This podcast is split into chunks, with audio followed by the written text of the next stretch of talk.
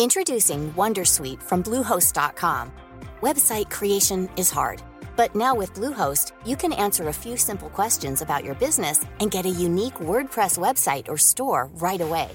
From there, you can customize your design, colors, and content. And Bluehost automatically helps you get found in search engines like Google and Bing. From step-by-step guidance to suggested plugins, Bluehost makes WordPress wonderful for everyone. Go to bluehost.com/wondersuite. Mira, Sergio, me he encontrado, he encontrado un cacharro, espérate que no sé dónde lo tengo. Eh, aquí está. No lo toques, no lo toques. No, no, ¿Qué no, pasa? No, porque igual no te va a ir bien. ¿Qué, ¿Pero qué es esto? Bueno, no te lo puedo decir. Es que si te lo digo, te fastidio la sorpresa. Dímelo, ¿qué es? Es una máquina del tiempo. No, aquí en el tiempo. Sí. Aquí pone pulsar aquí. En el DeLorean, ¿Le doy? dale.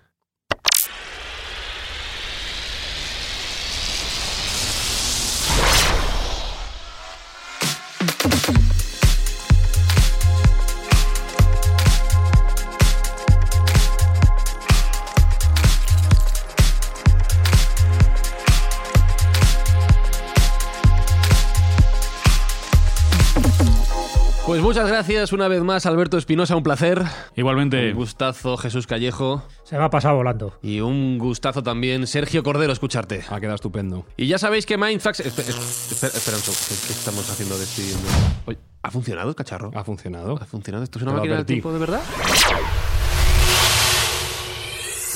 Buscamos los límites de la ciencia, el futuro de la tecnología, el alcance de la mente humana. Esto es Mindfacts. O sea que ahora tengo que presentar el programa que ya hemos despedido. Bueno, no sé. Bienvenidos a Mindfax, el programa que busca cada semana los límites de la ciencia, la tecnología y en este caso también del espacio-tiempo. Voy a, voy a saludar a los que ya he despedido. Esto es- se me hace rarísimo. Jesús Callejo, ¿cómo estás? ¿Qué tal? Pues muy bien, fenomenal. muy bien. Alberto Espinosa, ¿todo bien? No sé, tengo un déjà vu, estoy ya raro, no tío. entiendo nada. Sergio Cordero, estoy perdidísimo, de verdad. Lo hacemos de nuevo. Bueno, ya sabéis que Mindfax llega a vosotros gracias al apoyo de los amigos de Juguetos Plaza Norte, Juguetos Plaza Norte, donde encontraréis todo tipo de propuestas para que pequeños y mayores aprendan jugando juntos. Y que cada mes tenemos una buena acción que queremos desarrollar, en este caso, Sergio. Nuestro propósito de este mes es ayudar a Médicos Sin Fronteras. Y llegados a este punto, señoras, señores, empezamos un Mindfax que en realidad ya hemos terminado. Introducing Wondersuite from Bluehost.com. Website creation is hard, but now with Bluehost, you can answer a few simple questions about your business and get a unique WordPress website or store right away. From there, you can customize your design, colors, and content. And Bluehost automatically helps you get found in search engines like Google and Bing. From step-by-step guidance to suggested plugins, Bluehost makes WordPress wonderful for everyone. Go to bluehost.com/wondersuite. Queridos Mindfactors, os recuerdo que el viernes 22 de marzo a las 8 de la tarde tenemos una cita, una cita doble, programa doble de Mindfax en vivo en el Palacio de la Prensa de Madrid. Junto con Martín Sierra, y si acaso con Javier Sierra, hablaremos de nuestro viaje hacia el espacio desconocido.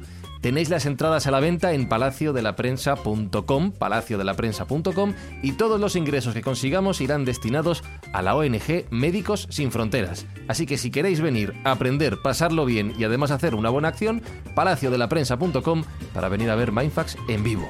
Nos vemos.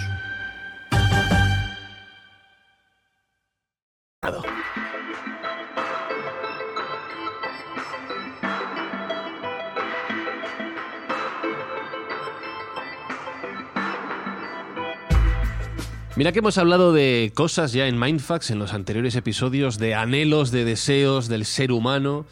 Algunos que no hemos mencionado, estoy pensando por ejemplo en volar, que es una de las capacidades que no tenemos y que siempre hemos querido poseer. Todo llega. Y la de viajar en el tiempo, sin duda, es una de ellas. Es una de las grandes obsesiones del ser humano, pero ya no sé si decirte del ser humano tecnológico actual o reciente, o si esto es algo de toda la vida. Desde que el hombre es hombre se ha tenido esa inquietud de saber si podemos doblar y doblegar el tiempo a nuestra voluntad y cómo nos afectará una vez ya no estemos, porque la vida ya sabemos que por desgracia es perecedera y está limitada. Por eso la humanidad tiene esa curiosidad por saber qué pasará después y qué pasó antes. Y el término del tiempo, pues nos fascina. Tanto a nivel histórico como a nivel de literatura y de cine, siempre es una cuestión que se ha planteado saber qué pasaría si fuéramos capaces de saltarnos esa barrera temporal a la que estamos sujetos. Y bueno, tenemos infinidad de, casuística en la cual se ha argumentado a favor y en contra de si esa posibilidad es real o no es real. O sea que Jesús, el anhelo de dominar el tiempo, como decía Sergio, es tan antiguo como el ser humano mismo. Sí, pero es algo más, ya no es dominar el tiempo, que evidentemente ahora ya se considera como una cuarta dimensión y antes no se, mm, bueno, no se intuía de esa manera, es conocer un poco nuestro pasado, conocer nuestra historia y como normalmente los historiadores suelen fallar, porque siempre la historia la escriben los vencedores, dices, qué bien si hubiéramos tenido o tendremos una máquina que nos permita viajar a ese pasado o, lo que es más fascinante, viajar al futuro mm. para intentar aprovecharnos de las veleidades, de la tecnología o de las catástrofes que nos esperan. Entonces siempre, siempre ha sido un anhelo, pero fíjate, es un anhelo más de, la zona occidental que de la zona oriental. Sabes que en Occidente tenemos un concepto del tiempo lineal, ¿no? del pasado, presente y futuro. Sin embargo, en Oriente es un concepto mucho más circular del tiempo. Entonces, no han tenido tanta obsesión por controlar y por conocer nuestro pasado y nuestro futuro como en Occidente, donde muchísimas novelas y muchísimas películas han hecho hincapié en este, ¿no? En esta obsesión de decir, yo quiero saber lo que ha ocurrido en el pasado, porque imagínate un historiador si era una herramienta perfecta. Luego hablaremos, si queréis, del cronovisor, ¿no? Y de cómo mucha gente ha intentado hacer máquinas no tanto para viajar ellos físicamente en el tiempo, sino una máquina que como un dron tú la puedas mandar a una fecha determinada y que te dé como un periodista, como un reportero, toda la información que tú requieres sobre, imagínate, sobre la erupción del Vesubio en Pompeya o sobre la pasión y muerte de Jesucristo o sobre cualquier otro acontecimiento, por ejemplo, la llegada de, de Colón a América. Si eso tuviéramos la capacidad de hacerlo, pues sería miel sobre hojuelas. ¿En qué se basa muchas de las cosas que nos va a contar Sergio? En tecnología. Es decir, vamos a dejar la fantasía, vamos a dejar la literatura, vamos a dejar los sueños, que es normalmente como se viaja al pasado o al futuro, pero técnicamente, tecnológicamente, se podría viajar al pasado o al futuro y poder recoger esa información partiendo de la base de que la energía ni siquiera ni se destruye, sino que sencillamente se transforma y por lo tanto lo que estamos diciendo ahora mismo aquí lo podría recoger fuera del podcast me refiero, las conversaciones en privado, las podría recoger una máquina mil años después y saber quién éramos nosotros. Bueno, pues eso es lo que hace que el abanico se expanda y sea todavía mucho más fascinante todas las posibilidades que tenemos. Oye, antes de continuar, eso que has dicho de cronovisor, ¿de qué me suena? bueno, aparte de que es una sección que yo tengo en Ser Historia con, Nacho el cronovisor es una máquina que supuestamente creó el padre Ernetti hace ya unos cuantos años. Claro, el padre Reti estaba vinculado al mundo del Vaticano y era una persona muy creíble, ¿no? Entonces que sus eh, referencias, incluso sus entrevistas, se hicieran siempre hincapié en que había creado una máquina que podías trasladarte al pasado para no solo recoger testimonios fehacientes de la vida de Cristo, sino recoger fotografías, e incluso se publicaron en las redes sociales algunas fotografías, pues hombre, no estamos hablando de un cantamañana, estamos hablando del padre Ernetti y el aparato lo llamaba el cronovisor. No era el único aparato de estas características que se había inventado. Tanto antes como después ha habido otros intentos y sobre todo soviéticos porque están como más preocupados por conocer dentro de esa guerra espacial y especial, por conocer lo que va a acontecer en el futuro. Bueno, pues ese cronovisor fue objeto de mucha especulación, de muchísimos artículos, incluso cuando muere el padre Ernetti, hubo mucha gente que le dio credibilidad. Cuando muere el padre Ernetti, ese cronovisor que nadie vio, también desaparece de una forma misteriosa, entonces dicen que sería otro de esos grandes artilugios, artefactos que guardaría el Vaticano celosamente en su archivo personal o en su archivo secreto. ¿Ha habido muchos intentos de viajar en el tiempo a lo largo de la historia? O por lo menos de la que ya nosotros hemos dejado atrás. Porque a lo mejor luego en el futuro hay otros. Ahora nos va a contar Jesús un poco más en profundidad las diferentes intentonas que ha habido y cómo se ha visto a lo largo de la historia. Pero yo tengo una cita de San Agustín que me parece interesante, donde ya exponía la problemática que tiene el tiempo para el ser humano y cómo nos está costando lidiar con él, aunque lo tengamos interiorizado como algo común. Él decía, ¿cómo pueden ser pasado y futuro cuando el pasado ya no es y el futuro no es todavía? Por eso te hacía la pregunta de por lo menos en el pasado y no en el futuro, porque si viajamos en el tiempo ya todo es un continuo, ¿no? O sea, todo es uno. Te voy a negar la mayor. A ver. Lo que viene a decir San Agustín, como han dicho también otras religiones y otras, otras personas de, de, alta, de alto intelecto, es que el pasado no existe porque ya no está en nuestra, en nuestra vida y el futuro nunca llega. Con lo cual solo quedaría el presente. Presente. Pero momento mindfact, yo te niego la mayor y tampoco existe el presente. Bueno, bueno, pues yo ya me voy a casa. Y te voy a explicar por qué no existe el presente. Voy a tener, la voy ya, a tener ¿eh? agujetas después de esto en la Porque cabeza. lo que nosotros pensamos que, no, que es presente no lo es. Teniendo en cuenta que nuestra capacidad sensorial tiene un delay, tiene un lag de 120 milisegundos en el momento que lo estamos percibiendo. Con lo cual, lo que nosotros, cuando nos llega al cerebro una información del presente, ya ha pasado. Es como la luz de las estrellas. Nosotros vemos hace ocho minutos el sol, ¿no? Nuestro sistema nervioso nos está engañando y estamos dando por presente algo que ya ha ocurrido. Ya. Muy poquito atrás en el tiempo, pero ya ha ocurrido. Con lo cual, no hay pasado, no hay futuro, no hay presente. Y aunque fuéramos capaces de percibir el presente sin ese lag, sin ese delay, realmente el presente en el momento en el que se produce desaparece. Por lo tanto, también Es sería efímero. pasado. No se puede medir. Entonces, es, es una cuestión. Añadiendo compleja. algo más, fíjate lo que te dirían también los grandes maestros místicos y sabios, te dirán que estamos en un continuo presente, en un presente eterno. Es decir, es verdad que no existe el pasado y no existe el futuro, sencillamente porque son variables que no entran dentro de esta ecuación, porque siempre estamos viviendo un presente. Cualquier cosa que estamos haciendo es un presente. Es decir, incluso lo que acabamos de decir hace un minuto sigue siendo No, un la, presente. la misma sílaba que has dicho anteriormente a la que acabas de decir ahora ya es pasado. Claro, pero, pero entendido siempre como un presente continuo. Sí. Eso es importante también tenerlo en cuenta porque nos da una visión totalmente diferente. Y para saberlo, claro, el problema es que nos movemos en un mundo de tres dimensiones espaciales como conocéis. ¿no? Tenemos un largo, tenemos un ancho, tenemos un alto y un bajo, pero nos falta luego una variable que da sentido a todo eso. O sea, tú no puedes partir, por ejemplo, un ser bidimensional que parte del punto A al punto B, es decir, el punto de la, de la salida al punto de la llegada, hay un tiempo que ha Sí. transcurrido, sea el que sea, aunque sean milisegundos. Es decir, bueno, pues el tiempo es lo que te dará una visión, una especie de punto Aleph, como siguiendo un poco la metáfora que hizo en su momento Jorge Luis Borges, punto Aleph, donde todo está contenido en, en el mismo momento, en un eterno presente. Entonces, si tú tienes la capacidad de verlo desde una perspectiva más elevada, no desde una perspectiva más terrenal y mucho más limitada, entonces veríamos, por ejemplo, que cualquier acontecimiento que nos pueda pasar en cualquier momento de aquí a un año, dentro de cinco o diez años, forma parte de este presente en el que estamos viviendo ahora inmersos. Lo que pasa es que nosotros, como no controlamos esa variable, esa cuarta dimensión que se llama el tiempo, lo llamamos pasado, presente y futuro. Esto que parece que rompe los esquemas es fundamental para entender cómo es factible que podamos viajar al pasado o cómo es más factible que podamos viajar al futuro. Es más fácil viajar al futuro que viajar al pasado. Eh, De hecho, oyentes de Mindfax, ¿cuánto tiempo llevamos de grabación, Espi, más o menos? Unos 11 minutitos. 11 minutos. Eh, yo ahora mismo os, os reto a desafiar al tiempo. Si esto os ha roto la cabeza como a mí, le dais atrás, ¿vale? Lo volvéis a escuchar y las veces que haga falta. Aquí podéis dominar el espacio-tiempo como queráis. No sé ni qué pregunta hacerte, Sergio. Vamos a dejar que Jesús nos exponga Sí. las veces que Ah, Estoy ya desde con- la Oh. antigüedad, en- sobre todo en el mundo de la literatura, que es lo que nos queda, nos ha llegado esta leyenda del viaje en el tiempo y Mucha esta- gente este imaginando, de la humanidad. Ajá. Sí, bueno, en fin, para no hacer un- una lista un poco exhaustiva, ¿no? Sí que se podría dividir un poco como en dos elementos de transporte en el tiempo. Si tú quieres viajar en el tiempo, y eso es algo que siempre se ha pensado, ¿no? En la literatura, desde que la literatura es literatura, desde Sí. que fue escrita, siempre se ha pensado en este tipo de posibilidades, ¿no? Entonces, desde Luciano de Samosata hasta autores mucho más posteriores que viajaban en el tiempo, pero a través de sueños, es decir, de sueños o con la ingesta de algún tipo de pócima o de droga que les creaba un estado alterado de conciencia y por lo tanto se podían trasladar, no físicamente, pero vamos a llamarlo astralmente o espiritualmente, a la época que ellos querían.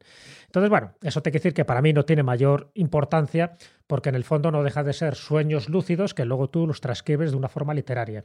Para mí lo más interesante, ya que vamos a hablar de tecnología y el programa es de tecnología, es cuando se empieza a utilizar la maquinaria para viajar en el tiempo.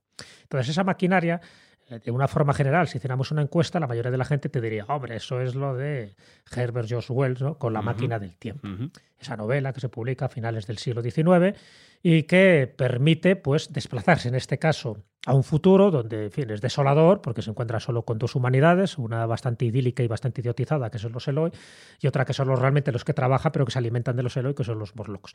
bueno, pues todo eso que además no deja de ser una crítica social que hace Wells es muy interesante, pero aquí entramos en una, en una pequeña duda y es si realmente estamos hablando de la primera novela donde una máquina sirve para trasladarse en el tiempo, ya digo, en este caso al futuro. Y es verdad que siempre pasa desapercibida una obra que primero fue una zarzuela y luego se convirtió en una novela que corresponde a un español. Y esa máquina además la bautizó con un nombre, un nombre determinado. El español este es Enrique Gaspar, que además fue cónsul, era un tío muy viajado, y en los ratos libres, pues bueno, como se ve que se aburría demasiado, pues escribía novelas, folletines, en fin, cositas de estas. Y una de esas novelas, una de las, mm, bueno, más bien de la zarzuela primera que escribió, que era una especie de vodevil en 1881, ni más ni menos, era el anacronópete. El, anacronópete, ¿El, qué, Perdona. El anacronópete. Es el nombre que le da a esta máquina. Ah, no deja de ser una especie de estufa de hierro fundido con unas cuantas chimeneas y que se inventa la tecnología para desplazarse. Pero es la primera referencia literaria que existe, porque claro, estamos hablando de ocho años antes, cuando publica ya la novela como tal, ocho años antes de que Wells publique La máquina del tiempo. Podemos anunciar orgullosos que la máquina del tiempo es un invento español. Totalmente, sí, sí, sí, sí. La máquina del tiempo como aparato, como tecnología, aunque fuera chapucera, aunque fuera, eh, bueno, pues lo, que inventa su protagonista, que es Sintulfo García, además, pues curioso personaje, una especie de científico eh, de Zaragoza, que crea además el fluido García para que cuando tú viajes, en este caso al pasado, pues eh, no rejuvenezcas tanto que al final te conviertas en un bebé y mueras. Entonces, bueno, pues el fluido García de Sindulfo García servía para eso, ¿no? Bueno, pues entonces pues imaginar que ahí va la sobrina, el tío, el novio, no sé qué, unos húsares, se metía de todo porque no dejaba de ser una especie de comedia de vodevil que luego lo convierte en novela, pero da igual, o sea, con independencia de la credibilidad que nos da o no nos da la novela, el hecho es que el Anacronópete está considerada esa primera novela de viaje en el tiempo, hasta el punto de que, claro, él va viajando atrás en el tiempo porque quiere ver a acontecimientos determinados, ¿no? Entonces, bueno, viaja a la batalla de Tetuán, a también a lo de la erupción del Vesubio, y llega un momento en que tanto viaja para atrás, tanto viaja para atrás, que incluso llega a la época de Noé, ¿sabes? Porque le interesa saber lo que ocurría en esos episodios bíblicos. Y entonces Noé le da incluso el secreto ¿no? de, de la inmortalidad, pero quiere viajar más atrás, más atrás, hasta que llega el momento de de, la creación del mundo. Entonces ahí prácticamente se autodestruye todo el mundo. Aquí hacemos spoiler porque es una novela del siglo XIX, pero me parece muy interesante también contarlo porque casi nunca se habla de Enrique Gaspar y de la Anacronópete. Y hombre, y luego para mí la referencia, hay dos referencias en el siglo XIX antes de entrar en el siglo XX que me parece que son como muy significativas. ¿no? Por una parte es Canción de Navidad de Charty, que, que la gente podría decir, ¿y esto qué tiene que ver en un viaje en el tiempo? Es verdad que ya no estamos hablando de máquinas, sino de, ya sabéis, de los tres fantasmas, que se le aparecen al Mr. Scrooge, el del pasado, el presente y el futuro, y gracias a lo que ve en el futuro, que nadie le va a recordar cuando se muera, que se va a morir de asco, pues sencillamente porque era una persona desalmada, pues cambia su actitud. Ojalá todo el mundo tuviera esa oportunidad de que puedas ver el futuro para saber si te van a recordar o no en función de tus obras. Bueno, pues a mí me parece un buen viaje en el tiempo. Y la otra, mucho más graciosa, mucho más irónica y mucho más documentada, por lo menos a nivel histórico, las de Mark Twain, pero que no deja de ser también un divertimento. Ya sabéis que es un yankee en la corte del rey Arturo. Entonces, bueno, que luego se convierte en película y tal. Entonces, esas dos novelas que son del siglo XIX, yo creo que sí que marcan también esa intención de cómo puedes viajar en el pasado, bien para reconstruir determinados episodios históricos que no le hubiera gustado ir a ver si realmente existió el rey Arturo o hablar con el Cid Campeador, por poner un ejemplo más hispano, bueno, pues este tipo de cosas que se han hecho en la literatura y luego algunas de estas novelas han pasado al cine. En el caso de Canción de Navidad os podéis imaginar la cantidad de versiones que se han hecho. Entonces a mí eso sí que me parece muy significativo, aparte de las que yo sé, yo sé que tiene seleccionada Sergio. Me llama la atención que, para hacer estas primeras menciones a los viajes en el tiempo en la historia de la literatura solo nos vayamos hasta el siglo XIX, que es prácticamente antes de ayer. Eh, no ha habido Mm, intentos antes, pero sí ha habido, como ya mencionabas, intentos o ideas de viajar, propiamente dicho, en el futuro, en, eh, creando, creando objetos antes de esa fecha. Me parece tardío, la verdad. Que nosotros tengamos constancia, no hay tantos. Como bien ha dicho Jesús, el concepto está imbuido en la propia esencia del ser humano, mm. pero esa utilización de una herramienta para poder viajar en el tiempo es relativamente reciente, o al mm. menos no tenemos constancia de que se haya reflejado anteriormente. Si bien por medio de sueños, pócimas y otros medios, pues sí que ha habido desde el inicio de los tiempos referencias a este tipo de viajes en el tiempo. Pero ya centrándonos en el presente, eh, vamos a ver cuál es el estado actual de la cuestión y si actual tiene algún sentido dentro de un programa de viajes en el tiempo. ¿Podemos viajar en el tiempo hoy en día? Podemos viajar en ¿Podemos? el tiempo. Podemos. De hecho, estamos viajando en el tiempo. Estamos viajando a velocidad de un segundo por segundo. Sí, bueno, es, vale, pero eso es un poco. Vale, bueno, trampa. Estamos viajando una, hora por hora. Es, un poco, es un poco trampa. un, día, por día. Es una respuesta trampa. Pero bueno, vamos a ver si los cimientos de la física soportan que podamos viajar en el tiempo y quién lo testigua. hay que poner tres nombres encima de la mesa. Mm, Tres nombres que son muy importantes para la comunidad científica. Yo, que soy de letras, además letras puras, pues no los manejo especialmente bien, pero muchos de ellos son de conocimiento común. El primero y más importante para mí es Albert Einstein. Sí. Albert Einstein, eh, ya sabéis que el- su teoría de la relatividad especial es eh, el axioma sobre el cual se mueve pues, gran parte de la física moderna y es quien pone eh, el sustento para esta posibilidad de viajes en el tiempo. Lo que viene a decir, en pocas palabras, es que dentro de un vehículo, cuanta más velocidad hay, más lento pasa el tiempo dentro del mismo. Es decir, cuanta más velocidad, más lento va el tiempo. ¿De acuerdo? Esto se ve bastante bien en la película Interestelar, de Eso la que es. luego hablaremos. Eh, pero cuanto más rápido va una- un vehículo, una nave en este caso, porque nosotros siempre estamos pensando en naves espaciales, digamos que más lento transcurre el tiempo para los que van viajando de ese vehículo, con lo cual estarían eh, viajando en el tiempo futuro. ¿De acuerdo? Sí. Se podría y se, se podría teóricamente viajar hacia atrás en el tiempo si esa- ese vehículo o ese cohete fuese capaz de avanzar más allá de la velocidad de la luz. Pero eso a día de hoy es una imposibilidad física. A día de hoy se da por descartado que se pueda sobrepasar la velocidad de la luz. Con lo cual, científicamente sí se puede viajar en el tiempo en el futuro.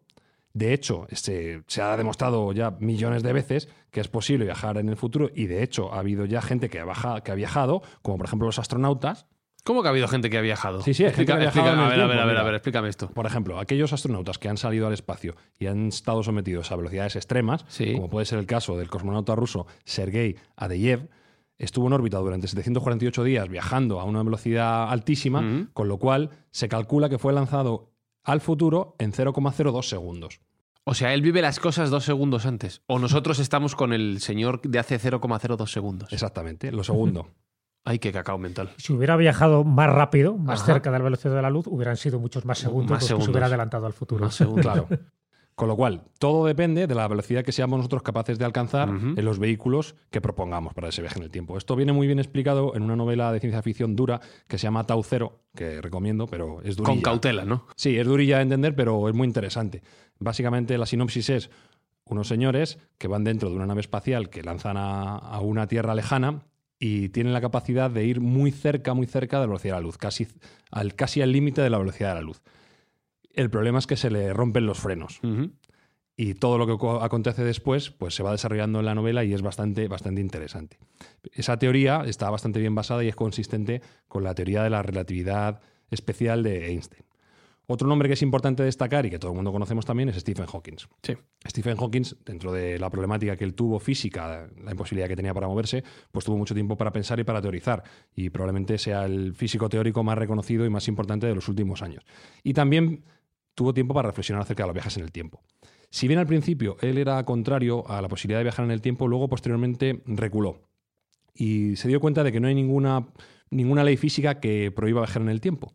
O sea que finalmente aceptó que se podía viajar en el tiempo. Si, si bien es cierto que su, su intuición humana, de un modo que a todo el mundo le puede alcanzar, no hace falta ser una estrella de la física, eh, lo que él debería decir es que si es posible viajar en el tiempo, ¿por qué no tenemos turistas, es- turistas temporales, por así decirlo? Y bueno, esto es, es una, buena, una buena argumentación. Puede ser que los tengamos y no lo Y no lo sepamos. sepamos.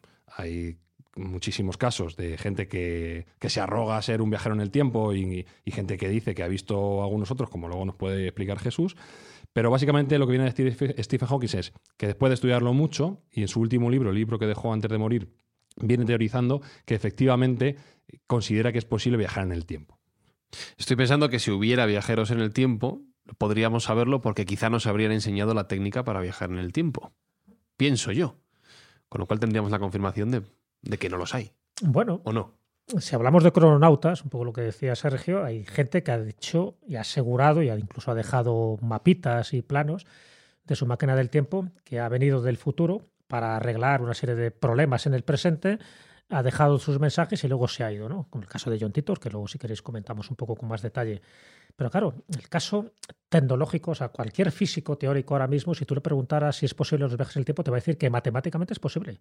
Incluso hay muchísimas opciones, siempre teóricas, de cómo se puede viajar en el tiempo. Una de ellas sería a través de los agujeros de gusano. Es decir, si se descubrieran teóricamente y matemáticamente se sabe que existen. Pero si pudiéramos acceder a ellos y tal, sería como pliegues en el espacio temporal. De hecho, en la teoría de la relatividad especial de, Einstein se está hablando que tanto el espacio como el tiempo son dos variables de la misma cosa, o sea, que no son tan diferentes, que una depende de otra, como decíamos antes de las tres dimensiones espaciales junto con la temporal. Entonces, teóricamente es factible. O sea, la famosa paradoja de los gemelos. Eso para, lo cuento de una forma muy rápida, pero que es muy significativo, porque dice, si alguien, una nave, tú imagínate un gemelo que se queda en la Tierra y, una, y el otro gemelo va en una nave lo más próximo a la velocidad de la luz, vamos a poner un 95%, ¿no? Entonces, los dos en ese momento tienen, imagínate, pues 15 años. Sí. Eh, el que viaja se tira unos 5 años a esa velocidad de la luz a través de, del espacio intergaláctico y cuando regresa, cuando han pasado 5 años, evidentemente el que estaba dentro de esa nave tiene 20 años, pero ¿qué ha pasado con su hermano gemelo y todos sus coetáneos que se han quedado en la Tierra? Tendrían 65 años. Porque no han pasado 5 años en la Tierra. Claro, ¿entiendes? Entonces, eso es un viaje en el tiempo, es decir, estamos hablando de una, de una variable constante que sería cómo tú mides el tiempo, que esa sería otra de las cuestiones, pero evidentemente cuando tú viajas lo más próximo a la velocidad de la luz, esos 300.000 kilómetros por segundo, pues hay una contracción temporal donde origina esta especie de paradoja. Pero, y aquí viene lo curioso, y esto es lo que me ha llamado la atención, muchas veces cuando me preguntan, bueno, ¿qué credibilidad tienen muchas veces las leyendas? Cuando alguien entra, por ejemplo, en El País de las Hadas, o en el caso de la novela de Washington Irving, ¿no? de Rip Van Winkle, ¿no? que se queda medio dormido, traspuesto y tiene un, una especie de contacto con unos gnomos, y luego cuando despierta han pasado 20 años, ¿no? 20 años que para él había sido una siestecita de nada. El caso de, de Virila, por ejemplo, de Sanero, de, los monjes en dos monasterios españoles, ¿no? en el de Leire y en el de Armenteira, donde ocurre lo mismo. Tiene un sueño y cuando regresan, uno le ha pasado 200 años, otro 300 años. Claro, lo interesante de todo esto es que en todos coinciden con una variable que coincide también con esta teoría de la relatividad especial de Einstein que para ellos ese tiempo que han vivido, eh, vamos a llamarlo en otro espacio-tiempo, es muy diferente al que han vivido sus monjes o sus coetáneos o sus familias. Entonces, por eso ha pasado tanto tiempo. Entonces, esto que para mí le da credibilidad a las leyendas porque lo lógico es inventarse y que hubiera sido al revés, o sea, que las leyendas hubieran contado lo contrario, ¿no? Que el que está en ese país mítico, en ese país espectral, su tiempo se hubiera acelerado y que el tiempo en la Tierra se hubiera ralentizado, ¿no? Siempre es al revés. Y esto cuando se descubre y se demuestra a, partir del siglo XX, oh, entonces estas leyendas, que no es las únicas, ¿eh? también en Japón, la leyenda de Urashima y tantas y tantas, hablan siempre de lo mismo. Cuando tú entras en un lugar donde la luz tiene un protagonismo especial, porque en todas estas leyendas siempre se habla que la luz es muy diferente a la que tú has percibido, es decir, que de alguna forma como todo está iluminado, pero no es por un sol determinado, sino sencillamente porque tiene una luz que a la vez es una, una luz que te retroalimenta bueno, pues qué curioso que al final, por una forma o por otra, coincida con este tipo de, paradojas temporales. Entonces, esto me llama mucho la atención, por eso es más factible que cuando alguien pueda entrar en esta especie de pliegues, cuando lo cuenta, sí que para él su tiempo cronológico es totalmente diferente al tiempo del que lo ha podido del que ha podido presenciar esos acontecimientos, pero en la otra parte de la todo depende también de la percepción de cada uno de claro, los Claro, pero es una percepción que casi siempre mm. está relacionada con la luz.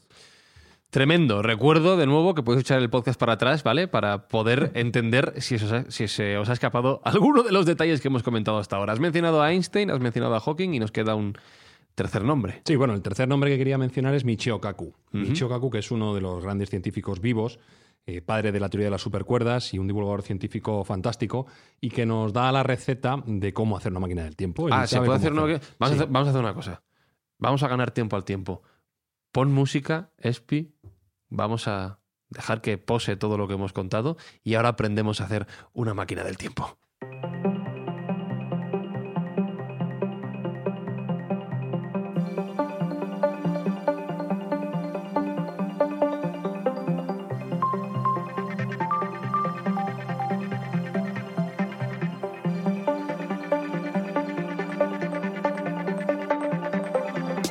Bueno, el título promete, ¿eh? ¿Cómo construir una máquina del tiempo? Bueno, como no puede ser de otro modo en un programa de viajes en el tiempo, Jesús ya se me ha anticipado y se me ha adelantado. él, viaja, él viaja. claro, claro, el crononauta ha viajado, evidentemente, sabía lo que yo iba a decir. Él domina. Uno de los requisitos fundamentales para crear una máquina del tiempo, que como digo nos lo dice Michoka con su libro Física de lo Imposible, el cual recomiendo encarecidamente, es eh, un agujero de gusano. Necesitamos dominar la técnica de los agujeros de gusano. Parece que, no es muy sencillo, porque la, la, cantidad de energía necesaria para crear un agujero de gusano sobrepasa a toda la de la humanidad. Sería una civilización de tipo 3 en la escala Kardashev, que requeriría toda la energía de su sistema solar, con lo cual andamos un poco lejos. Pero bueno, él da la receta de cómo hacer eh, esta máquina del tiempo para poder viajar. Me, voy a, me vais a permitir que lo cite, que no lo explique porque es demasiado denso, pero básicamente sería una máquina del tiempo sería dos cámaras, cada una de ellas con esferas concéntricas que estarían separadas a una distancia minúscula. Implosionando la esfera exterior, las dos esferas crearían un efecto Casimir y ello generaría energía negativa. A continuación, tomamos la primera cámara y enviamos al espacio a velocidades próximas a la de la luz. Casi nada. El tiempo se frena en dicha cámara, de modo que los dos relojes ya no están sincronizados. El tiempo marcha a velocidades diferentes dentro de cada de las cámaras que están conectadas por el agujero de gusano. Si uno está en la segunda cámara, puede pasar instantáneamente por el agujero de gusano a la primera cámara, que existe en un tiempo anterior. Así uno ha ido atrás en el tiempo. Fácil, ¿verdad? Jesús hacía así con la cabeza diciendo que sí. A mí me ha costado bastante, ¿eh? tengo que admitirlo. Es durillo, es durillo. Tú lo has entendido, ¿no, Jesús? ah, vale, vale. Lo más importante de todo esto es que Michio Kaku, que es una de las personas más inteligentes vivas, ya lo veo, viene a decir que es factible viajar en el tiempo no solo en el futuro, como ya hemos visto que se ha hecho, sino también hacia el pasado, que es lo más rupturista y lo que viene a ser más novedoso todavía en, la ciencia. Con lo cual, bueno, si Michio nos lo dice, ¿por qué no darle un voto de confianza y creerle? ¿Qué tiempo crees que puede pasar hasta que el ser humano pueda dominar los viajes en el tiempo y no me vale el 0,02? absolutamente. Sí, sí, sí. O sea, pues, esto realmente puede llegar a ser eh, algo del día a día o algo factible. No me atrevo a darte un pronóstico porque se nos escapa de las manos. Es que es muy difícil, es que es una cosa muy complicada. Esto sería mm, un estado evolutivo ya y científico tremendo. No creo que sea en este milenio. Y sin embargo ha ocurrido. Largo lo fías. Ah. Sí, bueno, es verdad que, ya digo, matemáticamente sí se podría desplazar algo al, futuro, pero estaríamos hablando mejor de partículas subatómicas, ¿vale? Ya desplazar un cuerpo humano como el nuestro es mucho más complejo por la cantidad excesiva de energía que se necesita y no tenemos ahora ningún tipo de reactor nuclear que nos pueda generar tanta energía como para hacerlo, ¿no? Pero matemáticamente es posible. Entonces, lo bueno aquí es cuando de vez en cuando aparece en los medios de comunicación un crononauta. Un crononauta son los viajeros del tiempo que dicen, cuidado, yo ya he estado, he venido para avisaros de lo que os espera, ¿no? El caso de John Titor es muy singular, hay varios, ¿eh? yo conozco más de media docena de casos de crononautas que de vez en cuando dejan sus testimonios en las redes sociales. John Titor no podía ser menos y lo hizo así. John Titor en teoría venía del año 2036 y regresa, o sea, aparece en el año 2000 en las redes sociales, en Arbel, como sabéis, una de las de las redes un poco más importantes a la hora de ponerse en contacto pues, con otros internautas. Y él lo que comenta da una historia totalmente alucinante, pero que hubo mucha gente que se lo creyó, de este John Titor diciendo, bueno, yo soy un soldado norteamericano del año 2036, pero necesito viajar al pasado porque nuestros aparatos tecnológicos, curiosamente, necesitan algo por un sistema UNIS que decía que funcionaba en aquel momento, necesitan una tecnología de una máquina IBM 5100 de la época, ¿no? de, los años 70. Entonces, bueno, pues va a eso, recoge, imagínate que recoge su piececita, su tornillo, su arandela, lo que fuera, pero en el año 2000, como él tiene un cronovisor, por decirlo así, este cronauta, pues me paro en el 2000. En el 2000 empieza a contar cosas. Cuidado, que lo que os espera va a haber guerras mundiales, eh, Estados Unidos, tal como lo entendéis ahora, va a cambiar mucho y además os voy a diseñar mi máquina del tiempo y empieza a hacer una serie de croquis que los transmite a través de las redes sociales. Y esos croquis pues mucha gente se los cree, mucha gente se los cree, pensando de que está ni más ni menos que contando lo que sería una máquina del tiempo. Claro, ¿dónde está el fallo? Pues que él adelanta, estamos hablando de eso, del año 2000, que es cuando empieza a funcionar. Entonces él empieza a decir que en el 2015, por ejemplo, que va a haber una guerra entre bueno, pues Estados Unidos, que va a haber también una guerra nuclear, lo que se convierte en una guerra civil al final tiene una trascendencia mucho más universal. Bueno, son cosas, todas las que ha dicho, que a día de hoy, en el 2020, no se han cumplido ni una. claro, con, la salvedad de que él no ha vuelto al 2036, ¿no? Claro, supuestamente sí. Ahí falla, ahí claro, ahí está. Entonces, quiero decir que como él, ha habido varios, ¿no? El caso de Andrew Carson, que él decía que venía del 2256, todavía mucho más lejos, ni más ni menos. Eh, ¿Para, ¿Para qué? Para jugar a la bolsa. Entonces dice que viene al 2002, que es cuando se empieza a conocer a este personaje, juega a la bolsa de Wall Street y, bueno, pues una inversión pequeñita que tenía de 800 dólares consiguió 350 millones de dólares. Entonces, esto apareció en la prensa, ¿eh? Apareció en la prensa, claro, ¿eh? si tú tienes esta información privilegiada, y ahí apareció el caso de Andrew Carson o el de Mike Markun, por ejemplo, por citar un tercero, ¿no? De los muchos que hay, que él se desplaza hacia el futuro para, ¿para qué? Para anotar los billetes de lotería. Entonces dice, bueno, yo tengo mi maquinita, me desplazo al futuro, sé lo que va a tocar, imagínate, en el sorteo extraordinario de Navidad del próximo año, me compro todos los boletos y me hago inmensamente rico. Entonces, bueno, este tipo de cosas que le da como, bueno, cierta expectación y como cierto argumento peliculero, al final todos se demuestran que son cantamañanas, que son gente que quiere, quiere, que quiere creer que esto es verdad que quieren creer a estos personajes, que normalmente son, como os podéis imaginar, seudónimos. Es decir, nunca hay una visión real de estos donde se les haga una entrevista y donde se declare que es fehaciente lo que nos están diciendo. Pero como cada cierto tiempo aparece un cronauta, la fantasía se aviva, se vuelve, se vuelve otra vez a disparar, porque, oye, ¿a quién no le gustaría tener una máquina del tiempo? Claro, estoy pensando que si un cronauta real se plantara en nuestra sociedad, en nuestro país, le tomaríamos por loco algo muy fuerte tendría que enseñarnos para demostrarnos que realmente viene del futuro o del pasado también. Desde luego que tendría, lo tendría difícil para ser creído porque la humanidad toma por locos a los que no sabe apreciar como genios y en este caso sería difícil distinguir de una persona que viene del futuro o no.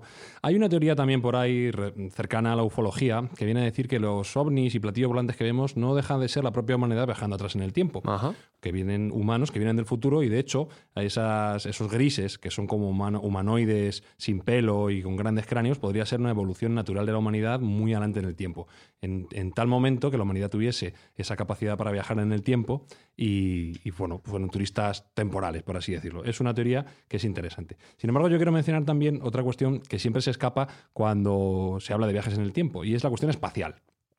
Cuando uno va a viajar en el tiempo, o, se plantea un viaje en el tiempo, o lo vemos en las películas, directamente en un teclado, como bien hace Jesús en su cronovisor, por una fecha, simplemente aparece ahí en el mismo sitio donde él estaba en otra época determinada. Pero no tienen en cuenta que la traslación de la Tierra se mueve a 1600 kilómetros por hora. Con lo cual, si ya solo vas una hora adelante o atrás en el tiempo, la localidad que vas a estar no va a ser la misma, va a ser completamente distinta. Y si te cambias mucho en el tiempo, puede que aparezcas a mitad del espacio. claro, o en la nada. O en la nada más absoluta. Y esto no está muy bien resuelto en ninguna de las, de las películas o de libros que yo he visto, el, cálculo el cálculo espacial del tiempo. Y otra cuestión que quiero llamar la atención es em, la ética del viaje en el tiempo. En el caso de que fuera posible el viaje en el tiempo, ¿qué parámetros éticos tendríamos que aplicar a aquellos viajeros que, fueran allá, eh, al pasado o al futuro? Eh, porque, bueno, no deja de plantear problemas morales y dilemas importantes. El más famoso es la paradoja del abuelo. Si yo viajo atrás en el tiempo y mato a mis antecesores, me estoy poniendo yo en riesgo a mí mismo. Si toco algún elemento, eh, se crearía el efecto mariposa y estoy poniendo en riesgo el resto de la humanidad. Mm, es, una cuestión interesante de debatir, al cual bueno, pues algunos físicos y algunos filósofos han dado respuesta. Hay un episodio de Los Simpson buenísimo. Ya sobre Los Simpson lo predicen todo. Buenísimo. Cuando Homer va viajando adelante y atrás en el tiempo, tocando cosas y al final ya se lo carga todo harto. Es buenísimo, lo, lo perfectamente. Iba apareciendo en realidades alternativas. Hasta, hasta que llega eh, a un mundo que no le gusta y que no, no llega a tiempo a descubrir que llueven donuts. Wow. Y se lo pierde. Toda la serie de Rick y Morty. también Son viajes en el pasado, en el presente, en el futuro. Y que está la policía del tiempo. ¿eh? impresionante. Hay tres respuestas a, qué pasaría si bajáramos en el tiempo y qué, podríamos alterar o, no. La primera es la en la cual no existe libre albedrío. Tú viajas en el tiempo atrás, da igual lo que hagas, algo siempre te prohíbe hacer algo que vaya en contra de tu propia existencia en el futuro. Es decir, intentas matar a tu madre, viene un policía, te atropella un coche, todo se compensa, ¿no? Todo, todo está escrito. digamos que la propia naturaleza o la propia, el propio universo eh, conspira contra ti para que lleves a cabo esa tropelía que quieres hacer, ese cambio. ¿vale? Esa es la primera de las teorías. La segunda de las teorías es que sí existe un libre albedrío. Y entonces eh, ahí sí se permiten hacer paradojas temporales y es un poco lo que pasa en Regreso al Futuro, cuando Marty McFly vuelve atrás en el tiempo y su madre se enamora de él, que su foto empieza a desaparecer. Claro. Y por último, y más, digamos, donde mayor consenso se suscita entre los científicos, es que el universo se desdoblaría si hacemos un cambio temporal. Si yo viajo atrás en el tiempo y mato a Hitler, estoy creando un nuevo universo, un nuevo punto en el universo. Una nueva línea temporal. Una nueva línea temporal donde no ha habido nazismo, no ha habido Segunda Guerra Mundial y entonces son universos que se desglosan. Esto parece ser que es el consenso científico y que también se explica bastante bien en Regreso al Futuro. También lo explica. Y Enrique Morty. Doc y Ricky Morty también, efectivamente. Por eso os digo que a día de hoy parece ser que es eh, la acepción más válida y esta creación de universos que se desdoblan en función de, de la temporalidad sería la más aceptada teniendo en cuenta que, bueno, son difíciles de, consumir, por así decir. Claro, pero fijaos que un concepto tan complejo como este y con, tanto debate, porque en el fondo no sabemos, sabemos que es real, pero no sabemos cómo se aplicaría, no hacemos más que mencionar obras literarias, películas. Hay un libro que nos hemos dejado, ¿Cuál? que es español, que es muy mítico, que es Caballo de Troya de Juan José Benítez, donde él plantea, bueno, él siempre ha jugado con que no se sabe si es verdad o mentira, aficionado, juega con un concepto que son los swivels que es que eh, dentro de las partículas atómicas esto no, no, son infinitas, como parece que hay una subpartícula. No, esto llega a un punto en el que hay una subpartícula que es el swivel, en el que gira todo en torno a ese swivel. Y ese, ese swivel tiene unos ejes eh, de coordenadas en el espacio-tiempo, que es el que permitiría, tu transformando esos swivels, viajar hacia atrás en el tiempo o hacia adelante. Y es otra teoría que plantea que es bastante interesante. Pero fijaos que al final siempre necesitamos obras que nos ejemplifiquen y nos hagan más sencillo el proceso de entender todo esto. ¿no? Y en ese sentido el cine ha jugado un papel muy importante. Bueno, nos encanta el cine, somos amantes absolutos del séptimo arte y realmente hay mil ejemplos, como tú bien dices, y se ha fantaseado acerca de los viajes en el tiempo. Es un tema súper recurrente eh, que siempre nos da pequeñas joyas. Y bueno, yo quería mencionar algunas y os pediría que mencionarais vosotros también algunas de las que más os gusta. Mm, yo estoy enamorado de tres. Hay tres que. Por ser breve, por ser breve. La primera es Interstellar. Interstellar pues me parece un peliculón absoluto eh, donde bueno, pues Nolan deja su sello, que, además Nolan siempre, si os dais cuenta, juega un poco también con este tema de luz temporales, en Origen, en Memento, siempre está metiendo esta cuñita temporal. Pero Interstellar es especialmente acertada en el plano científico porque contó con un asesor que se llama Kip Thorne, que es un físico teórico que tiene el premio Nobel y que fue el que le mm, mostró el formato de cómo debía ser un agujero negro de cómo debía ser el disco de acreción y cómo debía transcurrir el tiempo a medida que te acercas al, agujero negro, a Gargantúa. Curiosamente, la imagen que tenía Kip Thorne de su agujero negro que sale en Interstellar es exactamente igual que la fotografía que se ha hecho del agujero negro el año pasado. Es tremendamente similar. Y Interstellar, no nos olvidemos que es una película muy anterior a esa primera imagen. Con lo cual, la percepción que tenía este científico, Kip Thorne, pues se adelantó y predijo cómo iba a ser esa primera imagen de, un agujero negro. La película es absolutamente épica y, bueno, aunque hay algunos que la critican porque tiene un fallo temporal, no puede ser perfecta, eh, a mí me parece una, maravilla. La segunda película que me encanta y es de juegos temporales, pero en una línea distinta, es Atrapado en el Tiempo. Bill Murray, muy de moda, como comentábamos antes, por el Día de la Marmota. Eh, Bill Murray eh, atrapado en su día a día, intentando escapar como puede y al final el método para escapar de ese bucle temporal es el amor, hacer bien las cosas para llegar al amor. Me reí muchísimo, fue una película que me marcó de niño y la tengo un cariño especial siempre que me la ponen en la tele, que la suelen poner sobre mesa. Me la trago y es de las pocas con las que no me quedo dormido. Y la verdad que, le guardo un, un, cariño especial. Y la última no me puedo dejar, y más importante para mí, en honor a mi hijo Alberto, que es su película favorita, y algo, algo le he tenido yo que ver con ello, es Regreso al futuro.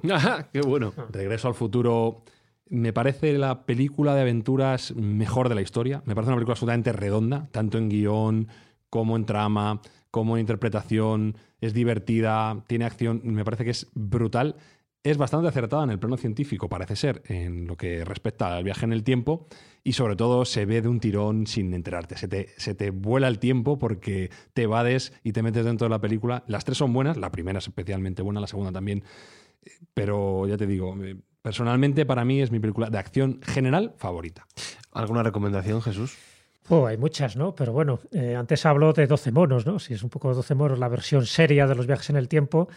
Y hablando ya de Terry Gilliam, pues hombre, yo mencionaría Los Héroes del Tiempo. Oh, es una parodia, en fin, un disparate absoluto, pero bueno, que buscan también este subterfugio, ¿no? De cómo viajar en el tiempo y meterse en miles de aventuras, siempre con ese carácter de humor. Eh, Donnie Darko, a mí me parece un peliculón, una película clásica y de culto, muy oscura, pero bueno, pero es que es donde tantea, ¿no? Con estos viajes en el tiempo. Looper, por citar también un. Buena película. Que me parece también donde se dan muy bien esas paradojas temporales, ¿no? Y por citar otra, porque ya sabéis que me gustan mucho los viajes en el tiempo donde vas a una época histórica, ¿no? El caso de Timeline, que aquí la titularon Rescate en el tiempo, donde, en fin, haciendo unas excavaciones en, la- en un castillo medieval de Francia, pues descubren, pues eso, algo que no debiera estar ahí, que son unas gafas focales de que pinta esto de hace 800 años. Entonces, al final se dan cuenta de que ya ha habido alguien, un científico que estuvo allí, pero evidentemente no pudo haber estado en la línea cronológica que ellos conocían. Entonces, bueno, pues a partir de ahí descubren cómo viajar a esa etapa donde se estaban dando la guerra de los 100 años, y no sé si en aquel momento era la batalla de Zincourt. Entonces es muy llamativo como del mundo actual pasas al mundo medieval gracias pues a este tipo de, de, de técnicas, ¿no? de máquinas del tiempo. Y además jugándose la vida, porque ahí sí que si mueren allí, mueren Claro, definitivamente, no no, se crean otras líneas del tiempo. Entonces, bueno, son películas muy recomendables, algunas por el sentido del humor que tienen, otras porque se intentan hacer, bueno, intentos serios de, de justificar científicamente estos viajes en el tiempo como Interestelar, que me parece una de las grandes películas de este siglo. Brutal. Espi, tú conocerás algunas recomendables, seguro. Yo, El planeta de los simios, por ejemplo, por la original de Sí, claro. Heston, no la abominación esta que hizo Tim Burton, que era horrorosa. me parece una película brutal, con un final, bueno, esto lo conoce todo el mundo. Peliculón. Brutal, brutal.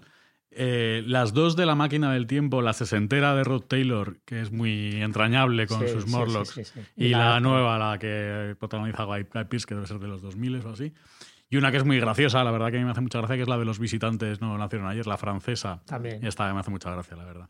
Y como aporte patrio, los cronocrímenes. Hombre, los cronocrímenes sí, de sí. Vigalondo, sí, señor. Eh, yo como gran, como gran experto en cine, no he visto prácticamente ninguna de las que habéis mencionado, no os voy a engañar. Eh, no os voy a recomendar ninguna película. Una serie, una serie. El Ministerio del Tiempo. Hombre, Bien. este- Tipo, una, una Aceptamos, Marco. grandísima serie que en realidad tampoco he visto. Pero, Pero está bien que la recomiendas. Pero- eres lo- un sinvergüenza. Lo digo, sí, señor. Bueno, y, la- y lo Sí. de lo que hizo Woody Allen, que me encantó también, porque normalmente Woody Allen no es muy dado a este tipo de cosas, la de Midnight in París, ¿sabes? Ah, Medianoche en París, ¿os acordáis? ¿no? Que a través de un carruaje de la época le lleva hasta esas tabernas de, de la Belle Époque francesa, donde encuentra a Juderstein, pues eh, que encuentra a Dalí, a, a Buñuel, a Hemingway, a tantos y tantos. O sea, que es toda una delicia literaria de cómo el tío se puede trasladar y poder charlar de tú a tú con estas grandes glorias. Bueno, para Terminator. Temática, para ti que es temática deliciosa, para mí un coñazo de película. Sí, me ah, pero a mí me, chocó, me chocó porque es verdad que están muy bien representados los personajes y las manías y las obsesiones que tenían en aquella época y el coincidir todos pues en esos cabarets parisienses que... ¿Sabéis lo que voy a hacer? ¿Qué? Voy a viajar en el tiempo al futuro, me las voy a ver todas y voy a regresar a hace tres minutos para volver a esta charla y ahora sí con conocimiento Hablar con de causa hablar de todo lo que habéis comentado.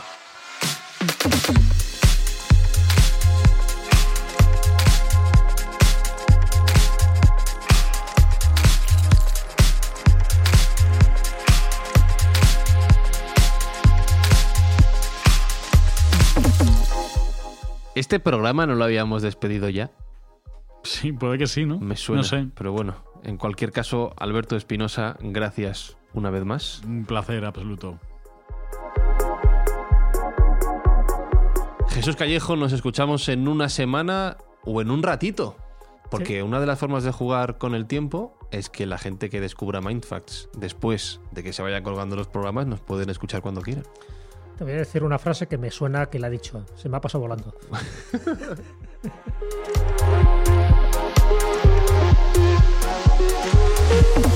Y os recuerdo que los episodios de Mindfacts llegan a vuestros oídos a través del espacio y el tiempo gracias a Juguetos Plaza al Norte con una buena acción cada mes. Esta vez vamos a Vamos a ayudar a Médicos Sin Fronteras. Sergio Cordero, un placer una vez más. Pues un placer para mí, que ha sido tremendamente edificante y divertido. Saludos de Fran Izuzquiza, que se marcha con la cabeza completamente embotada, no os lo voy a, a negar. Este episodio requiere más de una y de dos escuchas.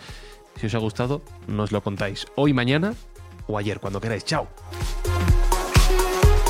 Mindfacts llega cada semana a tus oídos a través de Spotify, Apple Podcast, Evox, Google Podcast o tu aplicación favorita. Búscanos en redes sociales. Somos Mindfacts. Un momento, Doc. ¿De qué estás hablando? ¿Qué nos ocurre en el futuro? ¿Nos volvemos gilipollas o algo parecido? Oh, no, no, no, Marty, tú y Jennifer os lleváis bien, son vuestros hijos. Tenéis algo que hacer con vuestros hijos.